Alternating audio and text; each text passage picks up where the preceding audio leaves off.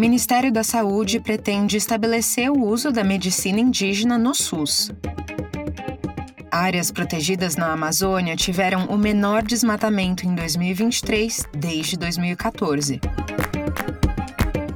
A Amazônia registra o maior terremoto da história do Brasil, com 6,6 graus na escala Richter. Esses são os destaques do Amazônia em 5 minutos, que a equipe da Amazônia Latitude selecionou para te atualizar sobre o que aconteceu entre 19 e 25 de janeiro na maior floresta tropical do planeta.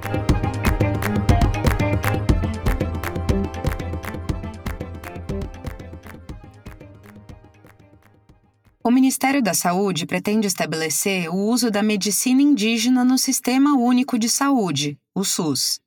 A notícia foi divulgada nesta quarta-feira, dia 24, por uma portaria publicada no Diário Oficial da União.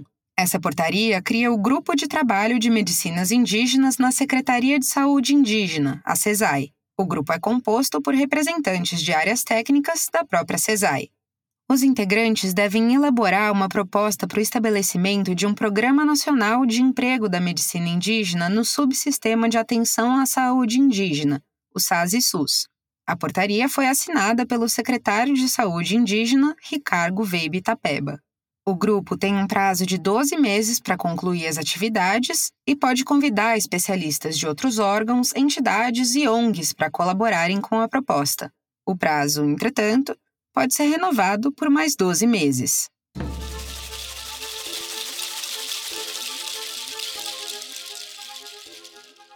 O Ministério da Defesa vai apresentar até o fim da semana um projeto para a atuação definitiva das Forças Armadas na região da terra indígena Yanomami, segundo o ministro da Defesa, José Múcio Monteiro.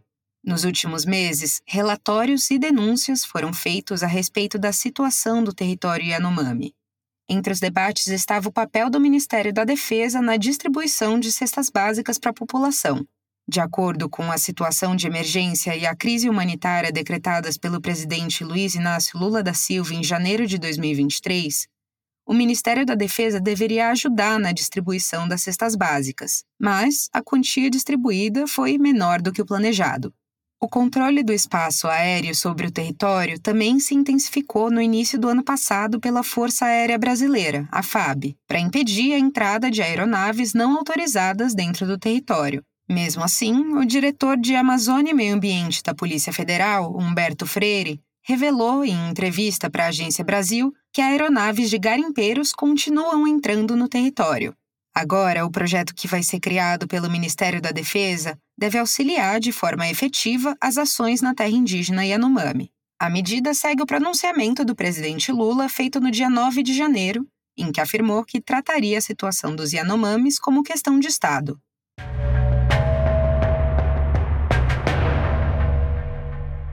Dados divulgados pelo Instituto do Homem e Meio Ambiente na Amazônia, o Amazon, na segunda-feira, dia 22, revelaram que áreas protegidas na Amazônia tiveram o menor desmatamento em 2023 desde 2014.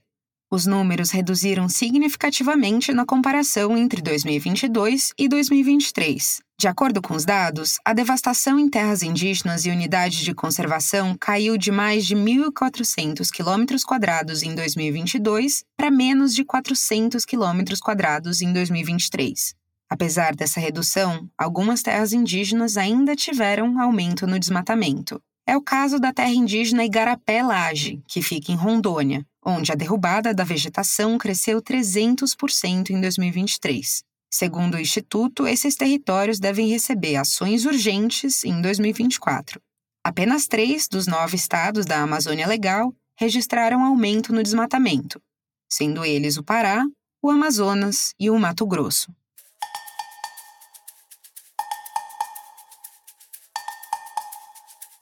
Nesta semana, a Amazônia registrou o maior terremoto da história do Brasil. O tremor foi de 6,6 graus na escala Richter, registrado pelo Serviço Geológico dos Estados Unidos e pelo Centro de Redes de Terremotos da China. O abalo sísmico foi registrado na divisa entre os estados do Acre e do Amazonas, nos municípios de Tarauacá e Ipixuna. Como explica a repórter Carol Queiroz, da CNN Brasil, O tremor aconteceu a mais de 600 quilômetros da superfície e, por isso, não foi sentido pela população. Os tremores podem ocorrer naquela região muito por conta da proximidade com a Cordilheira dos Andes, uma das zonas com maior atividade sísmica do planeta, tanto que nos últimos 45 anos, pelo menos 100 abalos sísmicos foram registrados ali na região, num raio de 250 quilômetros de Tarauacá, isso segundo o Serviço Geológico dos Estados Unidos. Em 2022, Tarauacá já havia registrado um tremor de 6,5 graus na escala Richter, que se tornou o segundo maior tremor da história do país.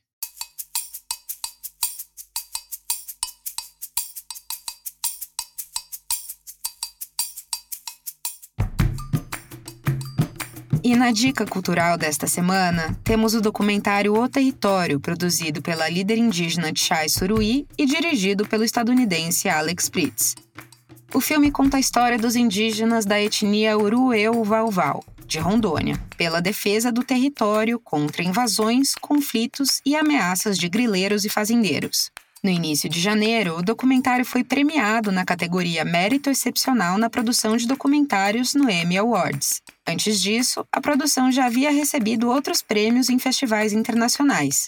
Você pode conferir uma resenha do documentário e descobrir mais sobre a história no nosso site www.amazonialatitude.com.